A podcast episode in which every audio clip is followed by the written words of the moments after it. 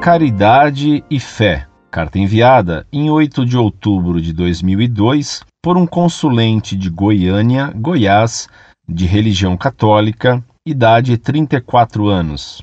Suas respostas dão claramente a entender o desconhecimento que possui em relação a esta ciência e o muito que ela fez e faz pela religião católica, afastando as pessoas do espiritismo e superstições, combatendo o ateísmo, mostrando verdadeiros milagres acontecidos somente no âmbito católico. Ao ler suas respostas em relação à RCC, as achei sensatas e coerentes, mas querer dizer que uma pessoa não é católica porque não acredita em possessão é muito estranho. Eu sou cristão e católico porque acredito que Cristo ressuscitou, independente se ele fez milagres, expulsou demônios.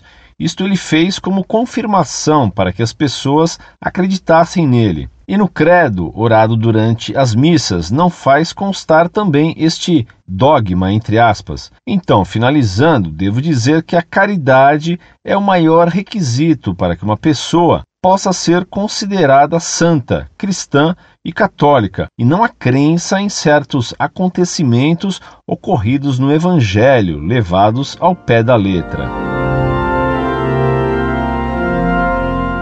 Prezado Salve Maria, sua pergunta no fundo é: em que consiste a santidade? Para você, ser santo exige só a caridade e não a fé.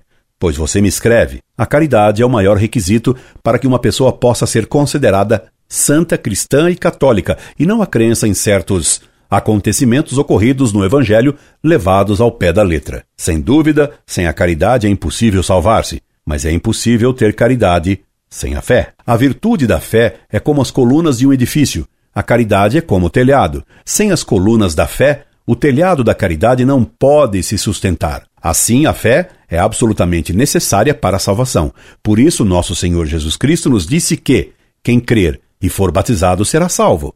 Marcos, capítulo 16, versículo 16. A frase sua que citei pouco acima contém um grave erro, o de negar que seja necessário crer em certos acontecimentos ocorridos no Evangelho ao pé da letra. Os fatos relatados no Evangelho devem ser acreditados ao pé da letra. Sim, devemos crer que Cristo ressuscitou mesmo. Devemos crer que Nossa Senhora foi mãe de Deus e virgem ao mesmo tempo. Devemos crer nos milagres de Jesus, porque foi Deus quem inspirou os evangelistas infalivelmente e Deus não pode mentir. Quem nega qualquer fato do Evangelho está negando o próprio Deus. No Credo cantamos: Creio na Igreja una, santa, católica e apostólica. Esta crença na Igreja é dogmática e nos obriga a crer em tudo o que ela ensina. Ora, a Igreja ensina que todos os fatos relatados nos Evangelhos foram reais e devem ser acreditados por nós. Quanto a tal parapsicologia, ela nunca foi ciência. Com base nela, se é levado a duvidar dos milagres e dos exorcismos de Cristo. E a prova de que a parapsicologia conduz à dúvida dos milagres e exorcismos feitos por Cristo se tem na sua própria carta. Espero que o tenha elucidado em algo. Despeço-me, desejando-lhe que, neste próximo Natal, você obtenha de Deus a graça da verdadeira fé e a de descrer dessa pseudociência do paranormal incomum e do pseudo maravilhoso do Padre Quevedo. Incorde Jesus Semper, Orlando Fedeli.